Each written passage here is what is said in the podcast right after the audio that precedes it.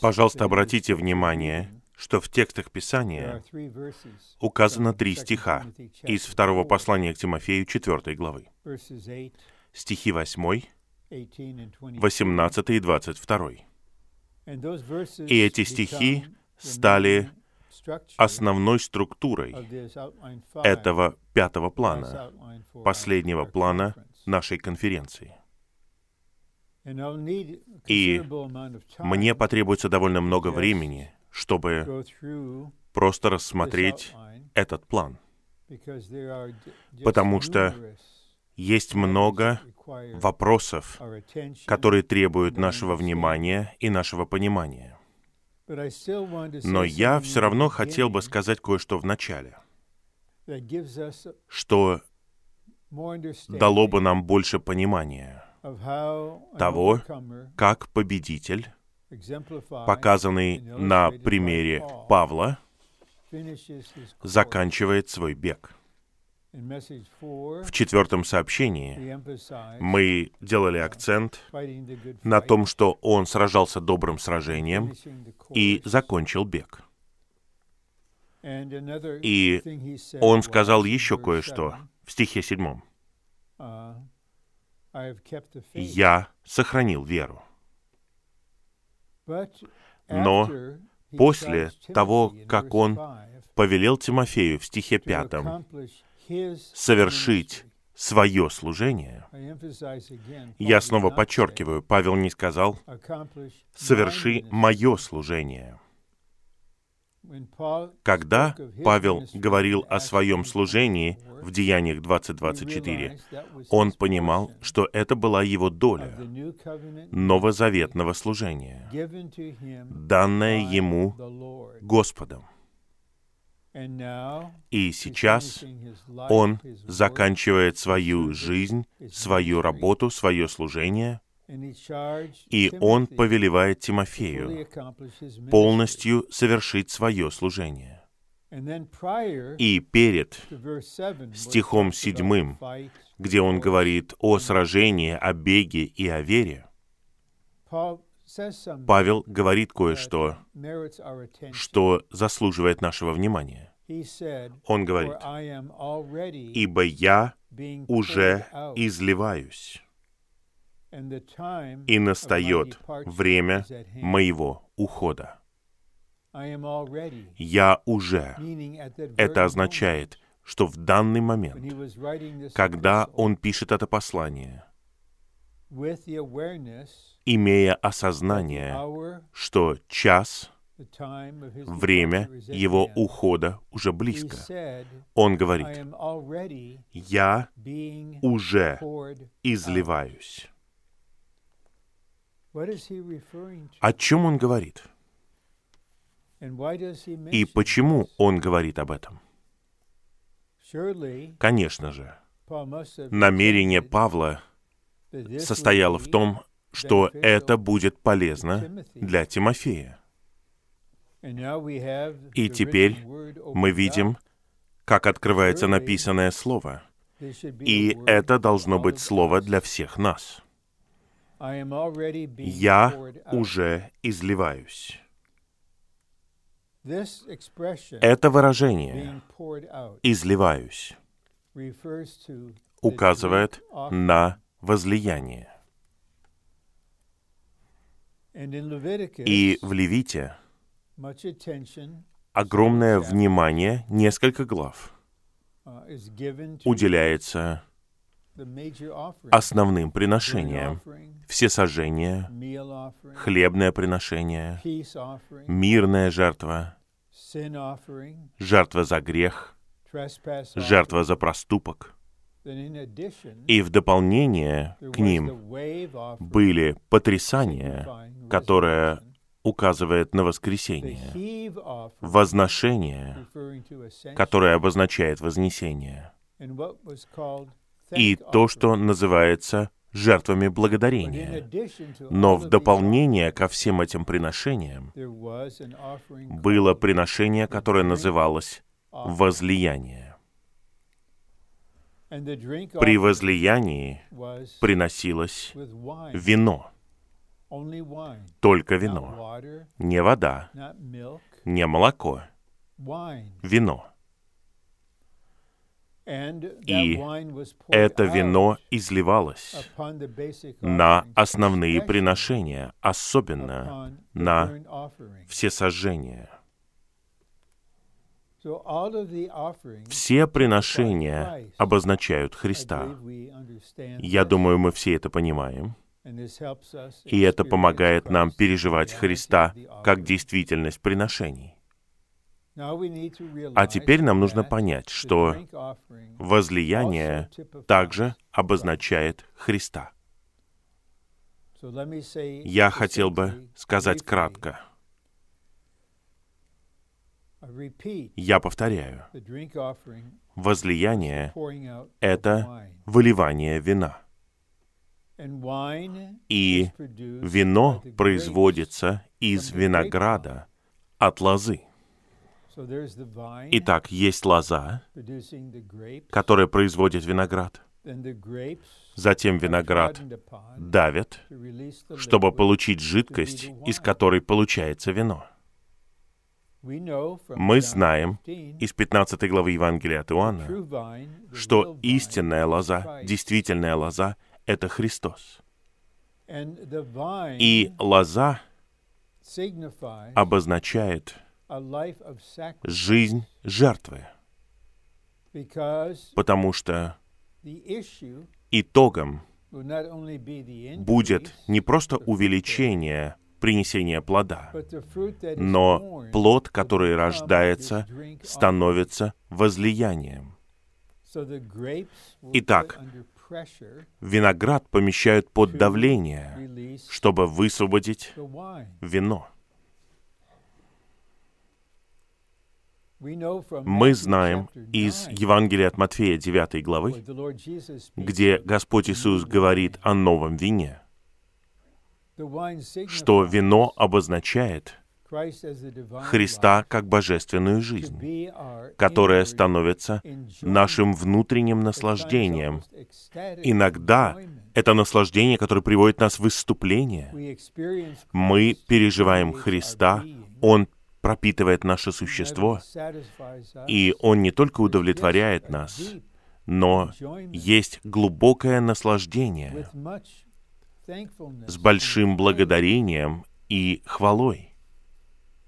Для того, чтобы верующий, Я говорю в принципе,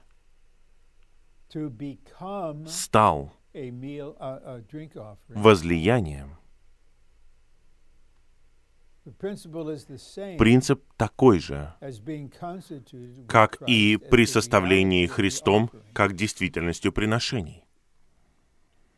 Мы знаем из 10, послания к евреям 10 главы, что воля Божья состояла в том, чтобы Христос пришел и заместил приношение жертвы собой. Поэтому сам Христос является всеми приношениями, всесожжением, problem of которое решает нашу проблему того, что мы не для Бога, и так далее. Хлебное приношение. Нам не нужно это рассматривать сейчас. И возлияние это что-то, что производится для Божьего наслаждения, для. Божьей отрады. Павел, когда он сказал, что он изливается, имел в виду возлияние. И незадолго до написания 2 Timothy, второго послания к Тимофею, он написал послание к филиппийцам. 2, И во второй главе он сосредотачивает наше внимание на всесожжении. И Павел Показывает, что он всесожжение, которое изливается на основное приношение, то есть на веру святых. Итак, простое и краткое слово Павла об этом означает, что есть еще один аспект готовности для завершения века, для пришествия, для парусии Господа. Нам нужно не только сохранить веру, не только сражаться добрым сражением, не только закончить свой бег, не только раздувать в пламя дар, который внутри нас. То, что мы рассматривали в качестве вступления в четвертом сообщении. Также Павел является образцом. Как это чудесно вот так завершить свою жизнь излить свое существо, и даже его смерть, его уход перед Богом это возлияние. Это было его окончательным действием в служении и поклонении. Но мы не можем просто решить сделать такое или стать такими. Нам нужно переживать Христа как лозу, истинную лозу, пребывать в нем, жить в общении жизни на лозе. И тогда мы научимся тому, что жизнь лозы это жизнь жертвы. Жертвы, Что-то полностью незнакомое для нынешней культуры в Соединенных Штатах. Жертва. И мы способны жить такой жизнью, наслаждаясь Христом как новым вином, который составляет наше существо. И тогда, во время, отведенное Господом, то, что было отделено в нас для Него, будет излито в контексте жизни тела и церковной жизни. После того, как Павел говорит об этом, он say, «I have fought the продолжает. «Добрым сражением я сражался, бег окончил, I have kept the faith». веру сохранил». И 8, теперь мы подходим к стиху восьмому. Это римский первый пункт в плане. Отныне, отныне положен для меня венок праведности, которым Господь, праведный судья, воздаст мне в тот день.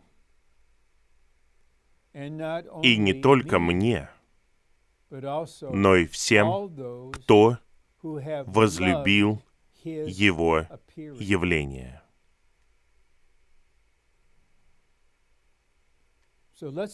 Давайте обратим внимание на некоторые важные слова здесь. Венок, праведность, праведный судья. Тот день. возлюбил Его явление. А теперь подпункты, в которых содержатся разные подробности, они раскрывают для нас этот стих.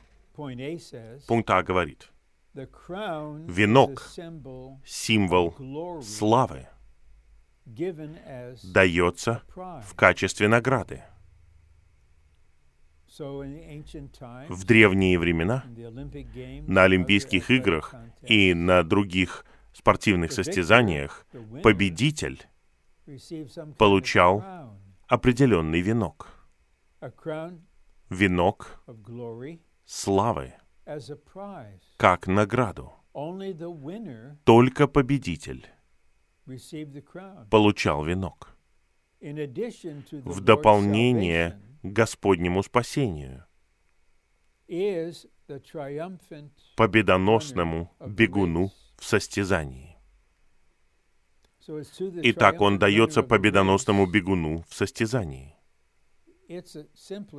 Это просто неправильное учение. Но некоторые настаивают, что все верующие получат венок. Все это по благодати. Но это связано не со спасением, это в дополнение к спасению. Мы увидим, как это связано с царством, победоносному бегуну в состязании.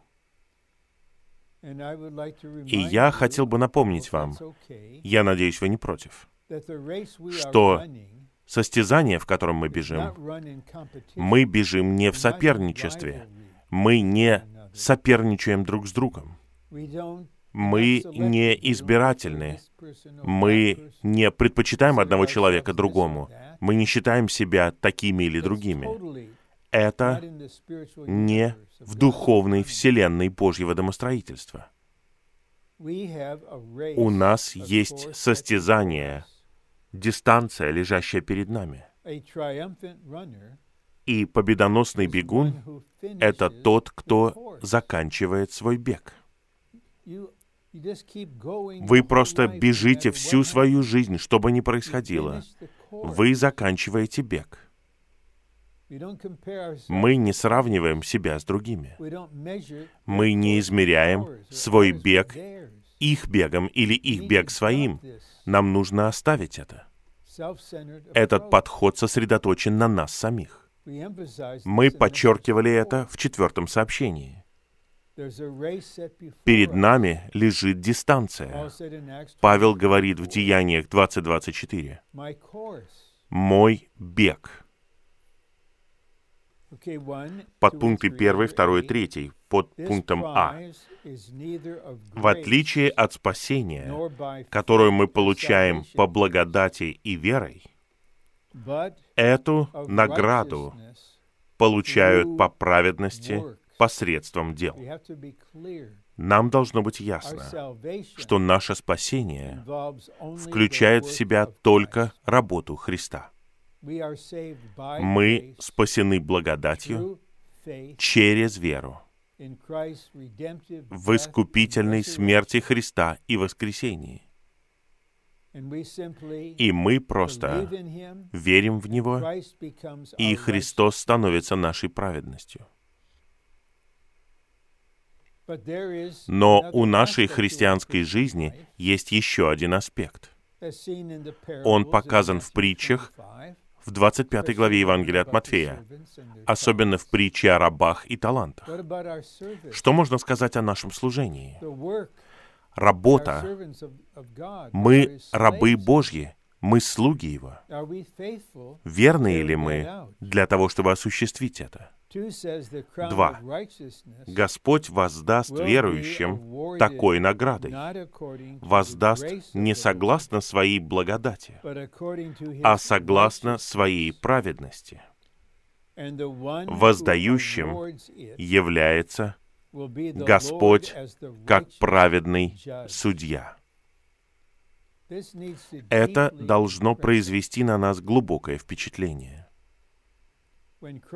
Когда Христос умер за наши грехи, Он исполнил праведные требования Бога, потому что плата за грех — смерть.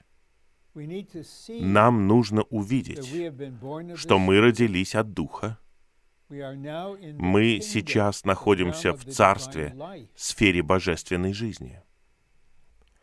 И Господь Иисус ясно учил нас в Евангелии от Матфея 6.33. «Ищите прежде Царство Божьего и Его праведности». Нынешний век, как мы увидели в начале этой небольшой конференции, это век благодати — Грядущий век, век Царства, будет веком праведности. Наконец, праведность наполнит землю. И Господь, Сын Человеческий, назначен Богом Отцом, чтобы быть судьей живых и мертвых. И Он является праведным судьей. Нам нужно знать этот его аспект.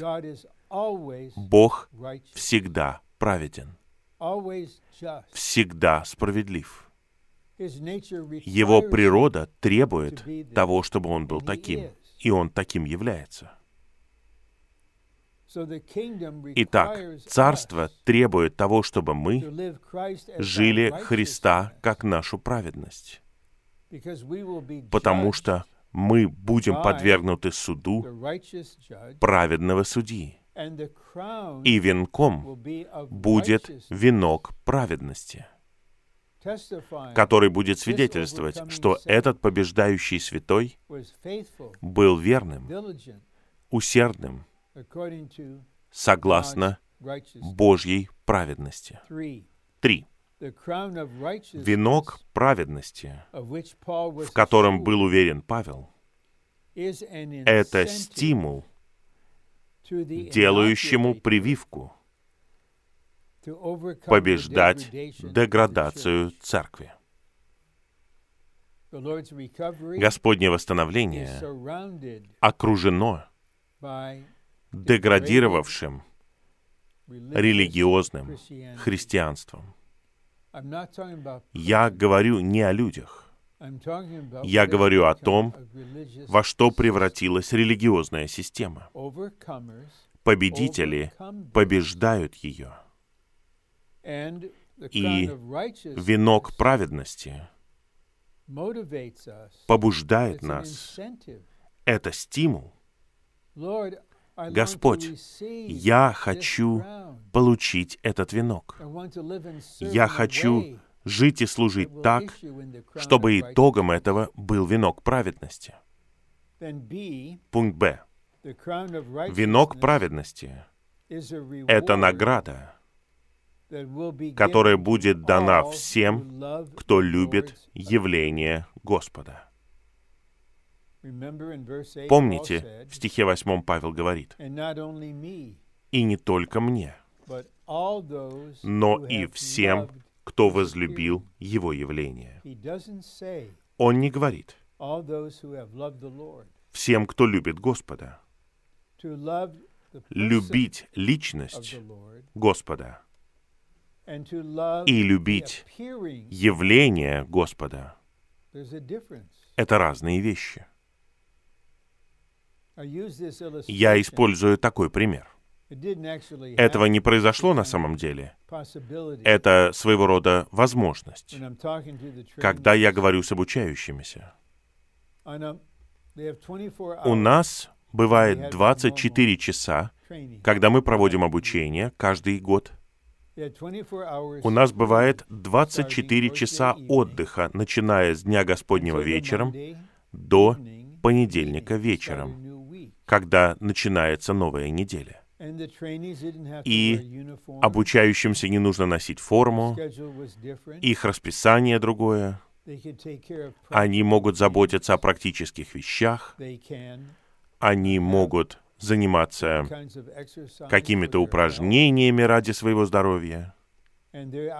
И существует определенное руководство и направление в отношении того, что им делать как обучающимся.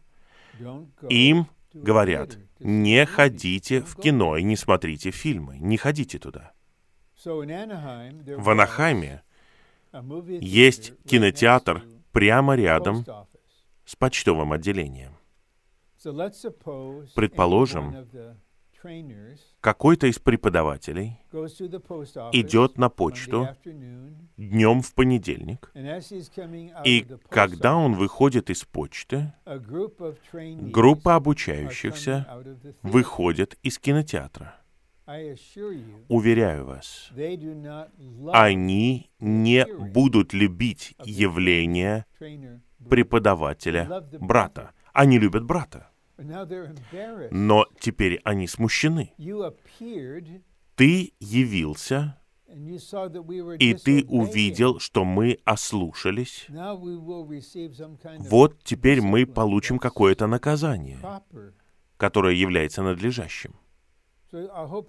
Я надеюсь, вы увидите это. Насколько я знаю, такого никогда не происходило.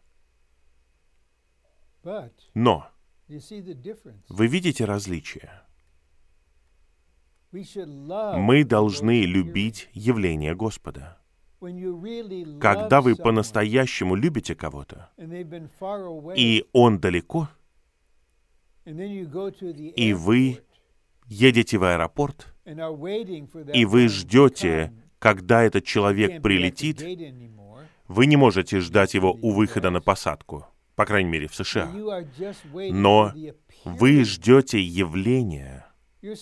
Вы так рады, что он вот-вот появится. И когда вы видите его, у вас особая радость, и вы выражаете любовь надлежащим образом. Нам нужно любить явление Господа. Первое.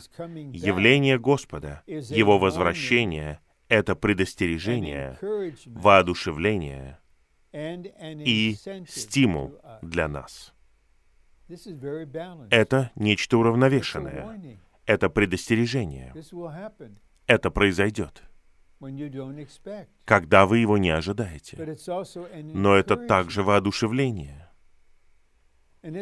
И это стимул. Оно побуждает вас. Второе. Мы должны любить явление Господа и ждать Его с искренней надеждой и радостью. И я говорю сейчас в целом. На Земле сейчас огромное количество христиан, наверное, миллионы, миллионы. И в Господнем восстановлении, просто посмотрите на все страны, их десятки тысяч. И Господь знает рост в жизни, духовное состояние всех нас. И Он знает, кто ждет явления Господа с искренней надеждой и радостью.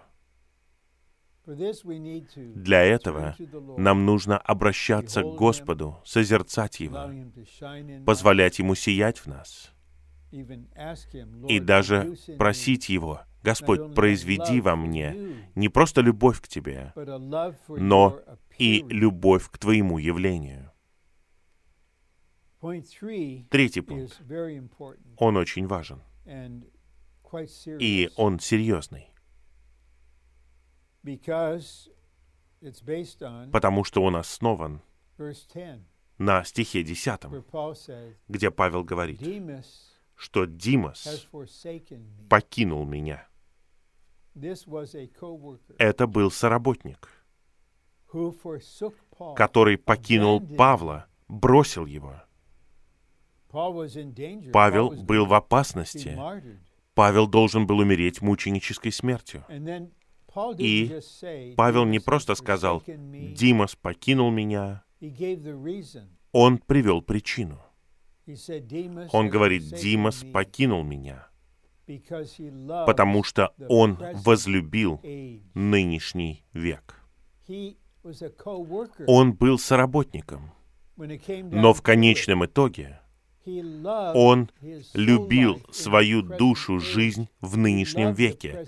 Он любил нынешний век. Что это такое? Весь мир со всем, что в нем, является частью сатанинской системы.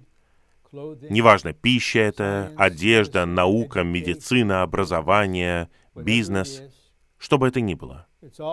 Все это часть сатанинской системы. И эта система существует уже тысячи лет. Но есть различные века, различные периоды времени. И в течение этих периодов времени враг активен особым образом. И в любом веке есть мысли и убеждения, которые циркулируют среди людей. Они определяют культурный климат, атмосферу этого века. Как пожилой человек, я могу сравнить нынешний век в Соединенных Штатах с тем, что было 10 лет назад, 20 лет назад, 40 лет назад, 60 лет назад. Он радикально изменился. И было бы очень немудро, если бы кто-либо из нас подумал, начал бы полагаться на себя и стал бы думать, «О, Господь, я люблю Твое явление, я не люблю нынешний век». Ну, нам известны ситуации. Я хотел бы быть очень осторожным и не говорить конкретно, когда церковь гнали в определенной ситуации, и особенно соработники, ведущие братья, служащие братья оказывались в тюрьме. И это стало испытанием. Многие говорили, я ничего общего с этим человеком не имею. Я не знаю этого человека. Я не согласен. Да, все ваши обвинения правильны, потому что они любили что-то, что спасало бы их, позволило бы им остаться в нынешнем веке. Это большой контраст, и у меня большое бремя об этом. Я делал сообщение в начале этого года на эту тему, особенно молодым святым и всем нам. Что вы будете любить? Нынешний век? Нынешний век системы мира с ее ценностями, идеями, мыслями, убеждениями? Или вы будете любить явление Господа? Я прочитаю третий пункт сейчас. Если мы любим явление Господа, это противопоставляется любви к нынешнему веку, сегодняшнему миру, который перед нами. Четвертое. Если мы любим явление Господа, мы встанем на Его сторону — не на сторону мира, и будем сражаться за его интересы. В стране, в которой я живу, вы знаете, в Соединенных Штатах, мы должны сражаться за Божьи интересы. В государственных школах сейчас учат тому, что нет такой вещи, как сотворенные Богом мужчина и женщина. Можно быть кем хочешь, можно менять пол несколько раз. Брак — это не просто союз мужчины и женщины. Руководитель одной группы буквально два дня назад — заявил, что нам нужно уничтожить все связанное с христианством, с Иисусом. Это происходит в США посреди хаоса и беззакония. Мы не можем быть нейтральными. Мы не можем быть пассивными. Мы должны выбрать, на чьей мы стороне. Мы стоим за Господа и за Его явление и противостоим течению этого века. И мы сражаемся за Божьи интересы, за Божью истину. Второй пункт основан на стихе 18 из 4 главы. Господь избавит меня от всякого злого дела и спасет, введя в свое небесное царство. Ему слава во веки веков. Аминь. Есть один драгоценный брат, я помню его. Он был существенно старше меня. И он верно служил в одной местности много десятилетий. Он был одним из ведущих братьев там. И уже в конце его жизни он серьезно, неизлечимо заболел. И те, кто был близок к нему, свидетельствовали вот о чем. Что он молился снова, снова и снова о том, чтобы Господь избавил его и спас его, введя в свое небесное царство. Какая драгоценная молитва. Какой замечательный конец. Господь, избавь меня. Господь, спасай меня. Вводи меня в свое небесное царство. А. Небесное царство, которое равнозначно венку праведности, это царство нашего Отца, царство Отца, царство Христа и Бога, и вечное царство нашего Господа и Спасителя Иисуса Христа, которое будет наградой для побеждающих святых. Это указывает на проявление царства. Проявление требует скрытой действительности. Это что-то невидимое, существующее, но оно невидимо. Сейчас пришло время для того, чтобы эта действительность воссияла, чтобы она была видимой. Если мы хотим участвовать в проявлении Царства, быть в небесном Царстве в качестве награды, нам нужно быть в действительности Царства сейчас. Пункт Б.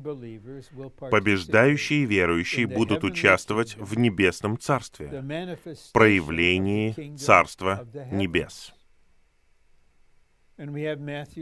И мы видим Евангелие от Матфея 7.21. Очень важный стих, относящийся к 5, 6 и 7 главам Евангелия от Матфея. И здесь Господь говорит в седьмой главе, «Не всякий, кто говорит мне, Господь, Господь, войдет в Царство Небес, а тот, кто исполняет волю моего Отца, который на небесах». Нам нужно знать, в чем состоит воля Отца, и исполнять ее, не просто знать о ней, исполнять ее. Мы не должны просто надеяться, «О, я надеюсь, что я получу венок праведности, я надеюсь, что я буду в небесном царстве».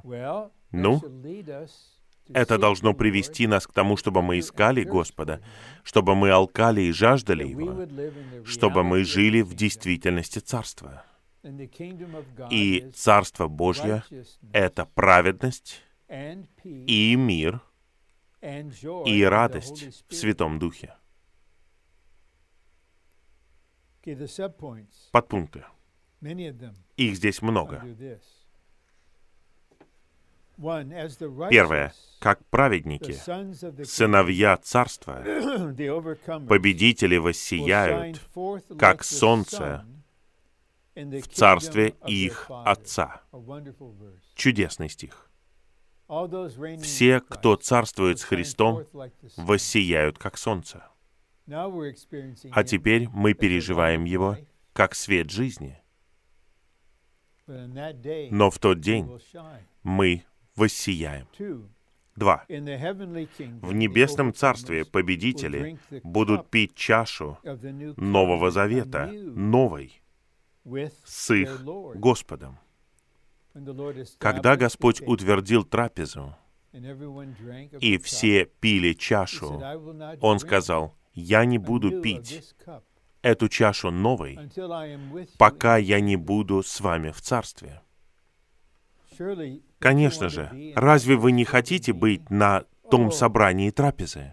О, я жажду быть там со всеми вами.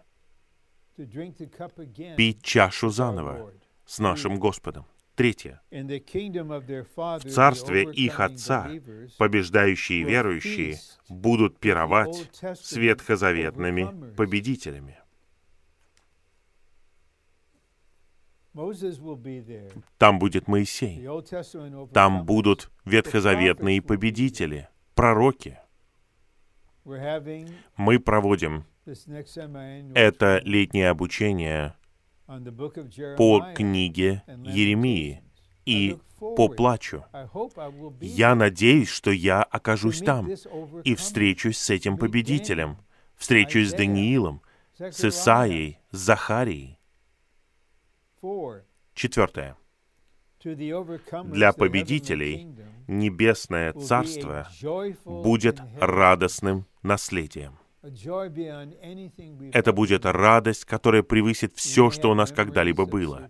Возможно, мы помним какие-то необычайные радостные церковные собрания, и эти воспоминания очень драгоценны. Но лучшее впереди. Радостное наследие. Пятое. В небесном царстве победители унаследуют вечную жизнь и тем самым получат более полное наслаждение божественной жизни. Унаследовать вечную жизнь — это не то же самое, что иметь вечную жизнь. У нас есть вечная жизнь благодаря возрождению. Унаследовать вечную жизнь значит, что мы унаследуем Царство как сферу вечной жизни, как награду. Шестое. В небесном Царстве победители войдут в радость Господа. Вы разве не хотите услышать это слово? Я уверен, что хотите. Хорошо. Добрый и верный раб. Войди в радость своего Господина. Мысль здесь в шестом пункте нуждается в объяснении. Войдут в радость Господа и тем самым найдут свои души, спасут свои души и будут наслаждаться спасением своих душ. Что это означает? Найти свою душу, спасти свою душу и наслаждаться спасением своей души означает вот что. Сейчас те, кто готов потерять свою душу, жизнь, потерять душевное наслаждение для того, чтобы следовать за Господом, и ради Господа, и ради благовестия, как брат Ни. Он был готов потерять свою душу жизнь, вернуться в Китай, быть там.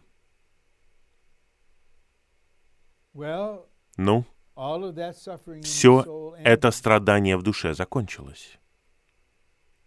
Мы сейчас не пытаемся навязать себе страдания. Это аскетизм. Мы следуем за Господом, чтобы исполнять волю Бога. И это лишает нас определенного душевного наслаждения. Пусть так и будет. Если у нас есть страдания в душе, пусть так и будет. Мы не любим свою душу жизнь, не защищаем ее. Итак, спасти нашу душу значит, что она спасается от страданий, а найти нашу душу значит найти наслаждение души в Царстве. Вот что значит наслаждаться спасением души. Итак, в тот день будет две категории верующих. Те, кто по какой-либо причине спасали свои души, просто защищали свое «я», они не хотели платить цену. Например, если кто-то решает следовать за Господним водительством и пойти на полновременное обучение на два года, в течение этих двух лет они будут терять душевное наслаждение будучи на обучении, вы не наслаждаетесь тем, чем вы могли наслаждаться дома в одиночку. Но не здесь. Однако здесь есть наслаждение другого рода. И многие выпускники могут засвидетельствовать, что эту цену стоило заплатить. Итак, будут две категории. Те, кто защищал себя, учил детей жить осторожно, не впадать в крайности. О, обучение, нет, нет. Найди работу, вступи в брак и так далее. Идем дальше. Седьмое. В небесном царстве побеждающие верующие будут царствовать с Христом. С Ним. Он царь, царь царей, Господь Господь. Он хочет получить тех, кто будет царствовать с Ним. И мы хотим быть там. Восьмое. В небесном царстве победители будут править да, восьмой пункт. В небесном царстве победители будут править над народами, потому что там будут народы, и в течение тысячи лет будут рождаться люди. И в целом длительность их жизни будет больше, чем сейчас. И те, кто будет царствовать с ним, будут распределены по разным городам и регионам. И поэтому мы не знаем, пошлет ли нас Господь. Все зависит от Него. Мы не пытаемся угадать, и мы не пытаемся себе это придумать, но мы будем править как цари над народами. Человеческого правления больше не будет. И, наконец, мы избавимся от него, и наступит праведное правление царства, и мы, как победители, будем его представителями. Девять. В небесном царстве победители будут править над всем имуществом Господа. Господь унаследовал все. Каждого, все, все вещи — это драгоценно. И Он скажет, «Я хочу, чтобы ты управлял этим, я хочу, чтобы ты правил над этим». Пункт В. Это конец данного раздела. Получить награду Небесного Царства — значит обладать наивысшим наслаждением Христом особым образом. Эта особая доля будет наградой его верным последователям. Я здесь могу задержаться ненадолго иметь наивысшее наслаждение Христом особым образом. Возможно, вы спросите меня, что такое наивысшее? Что значит особым образом? Я скажу вам, я не знаю. Я просто верю Господнему Слову. И когда я говорю вам об этом, я думаю о Моисее. И что говорит 11 глава послания к евреям о нем? У него была невероятная человеческая способность. Его воспитали как сына дочери фараона. Наверное, он мог стать фараоном. Он получил образование и узнал все, что было в Египте, мире того времени. И он понял однажды, я не египтянин, я еврей. И он отверг временное, изменчивое наслаждение грехом и отождествил себя с Божьими избранными людьми. Он предпочел страдать вместе с ними и в итоге вывел их, после того, как он был усовершенствован и обучен Господом. И он верил в невидимое. Он знал, все, чем я могу наслаждаться здесь, в Египте, в течение всей моей жизни, это не может сравниться с радостью, лежащей передо мной. И выражение «радость, лежащая передо мной» — это слова из 12 главы послания к евреям, когда Господь был на кресте перед ним лежала радость. Мы просто знаем, и мы применяем веру. Это наивысшее наслаждение, которое ждет нас особым образом. Эта доля будет наградой для Его верных победителей. В Евангелии от Матфея 25 главе Господь использует слово «верный», «хорошо», верный раб. В Откровении 17.14 Мы видим картину возвращения Господа для того, чтобы покончить с Антихристом и его войсками. Он победитель, Христос победил, и те, кто с Ним, Слово говорит, они призванные, избранные и верные. Они также победят. Они верные. Господь ценит верность. Предположим, этот раб, который получил один талант, вместо того, чтобы похоронить его и закопать его, он сказал бы, «Господь, Ты дал мне один талант, и я использовал этот талант, и вот тебе два таланта». Господь бы не сказал, «Всего лишь два?» Вот у него было пять, и еще пять теперь у него. Нет. Человек с одним талантом получит такую же награду. Подавляющее большинство святых среди нас — это святые с одним талантом. Только Господь знает.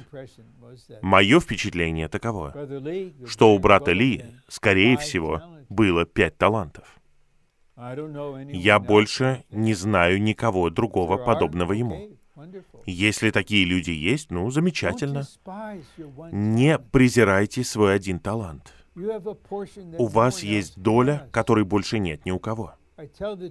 Я говорю обучающимся об этом снова и снова. Если вы пророчествуете, и вы стоите в очереди, и три или четыре человека уже сказали то, что хотели сказать вы, не разочаровывайтесь. Просто говорите тот же пункт. С той долей, которая есть у вас. Пусть Господь просто даст нам благодать и сделает нас верными. В первом послании к Коринфянам Павел вынужден был ответить на трудный вопрос. Он говорит, «Я отвечу согласно Господней милости. По Его милости я могу быть верным. Господь, дай мне милость, дай нам милость, чтобы мы были верными. Ты дал нам это, ты отмерил нам вот это. Мы не сравниваем себя с другими. Здесь нет тех, кто ниже других, нет никого, кто выше других, нет никого, кто лучше, нет никого, кто меньше. В моем теле я сейчас касаюсь того, что я хотел сказать вчера, но бремя у меня осталось. Вчера я имею в виду в четвертом сообщении. Посмотрите, в теле мой глаз и мое ухо и мой нос, они не соперничают друг с другом. Тело нуждается во всех членах. То, что вы сотворены, искуплены, возрождены, приведены в Господнее восстановление и сохранены в нем, означает, что тело нуждается в вашей доле. Давайте примем милость и благодать и будем верными. А теперь заключительная часть. Это своего рода духовный постскриптум для всех пяти сообщений. Последнее слово Павла Тимофею и нам. Да будет Господь с твоим духом. Благодать да будет с вами. Мои дорогие братья и сестры, именно так мы можем приготовиться к завершению века. Именно так мы можем созидать тело в действительности и приготовить невесту. Господь с нашим духом, и благодать с нами. Последнее слово во всей Библии касается благодати. Последнее слово. Благодать да будет со всеми нами. А. Господь с нашим духом, чтобы мы могли наслаждаться им, как нашей дающей нам силы благодатью, и осуществляли Божье домостроительство, обитающим в нас духом и снаряжающим словом для созидания церкви. Сейчас. Господь с вашим духом. Для того, чтобы дать вам силы, для того, чтобы оснастить вас, чтобы вы осуществляли Божью волю, в чем бы она ни состояла. Б. Второе послание к Тимофею начинается с того, что мы должны раздувать в пламя данный нам Богом Дух, и заканчивается тем, что Господь с нашим Духом, чтобы быть дающей нам силы благодатью, как неисследимо богатым капиталом нашей христианской жизни и церковной жизни. Пусть Господь покажет всем нам богатство Его благодати, все достаточные благодати. У нас есть этот гимн. Благодать Христа все достаточно. Сам Христос живет во мне. Им наслаждаюсь я. И новички среди нас, молодые святые, святые среднего возраста, должны получать лелеяние и утешение со стороны более опытных святых, у которых больше зрелости. Они должны говорить им, «Мой брат, моя сестра, его благодати достаточно. Это вседостаточная благодать. И это благодать с Твоим Духом. В. Второе послание к Тимофею начинается с чудесного Христа как нашей спасающей благодати, продолжается им, как нашей дающей силы благодатью, и заканчивается им, как нашей вечно присутствующей благодатью. Мы все еще живем в веке благодати. Эта благодать неизмерима. Она неисчерпаема. Я получил большую помощь от молитвы, которая записана в одном из сообщений жизни изучений, где брат Ли говорит, «Господь, пожалуйста, снабжай меня сегодняшней долей благодати». И Он всегда это будет делать. И последний пункт. Г. Благодать — это циркулирующий триединый Бог, который работает, течет, общается, передает, переливает и раздает все, чем Он является в нас для нашего наслаждения. Вся церковная жизнь зависит от благодати, как циркуляции Божественной Троицы внутри нас. Как я отмечал в начале, по всевластному устроению Господа в нынешней ситуации в мире, я не могу быть с вами в Стокгольме в этом году для этой скандинавской конференции. Но не только святые в скандинавских странах получают это слово. Есть святые из других стран, много русскоязычных святых. Мы не можем быть вместе физически. Но разве это не действительно сейчас? Благодать триединого Бога циркулирует. Она течет. Благодарение Господу за Его текущую, преизобилующую благодать. Эта благодать даст нам силы, оснастит нас и даст нам способность для завершения века и пришествия Господа Иисуса. Благодать Господа да будет со всеми вами. Аминь.